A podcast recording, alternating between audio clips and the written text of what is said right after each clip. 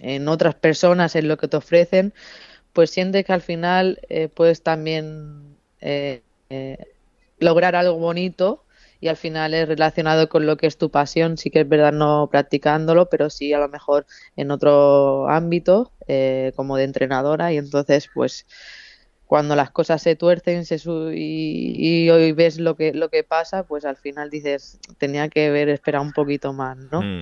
Y bueno, la vida a veces te sorprende y te, da otra oportunidad. Y mira, eh, al final el fútbol creo que no se quiere despegar de mí tan rápido porque me ha ofrecido em, esta llamada y esta vuelta a la primera división que, bueno, estoy muy agradecida por mm, ello. Bueno, dices que te equivocaste en 2022 o no, porque el horizonte en principio no pintaba mal, era algo que sí querías probar, aunque después no saliera.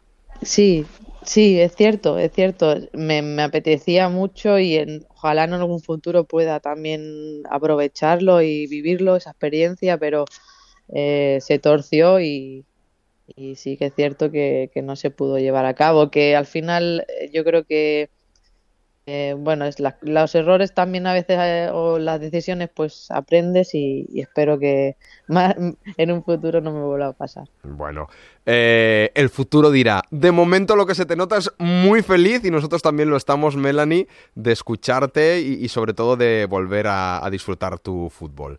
Melanie Serrano, que se cumplan los objetivos con el Levante Las Planas. Gracias.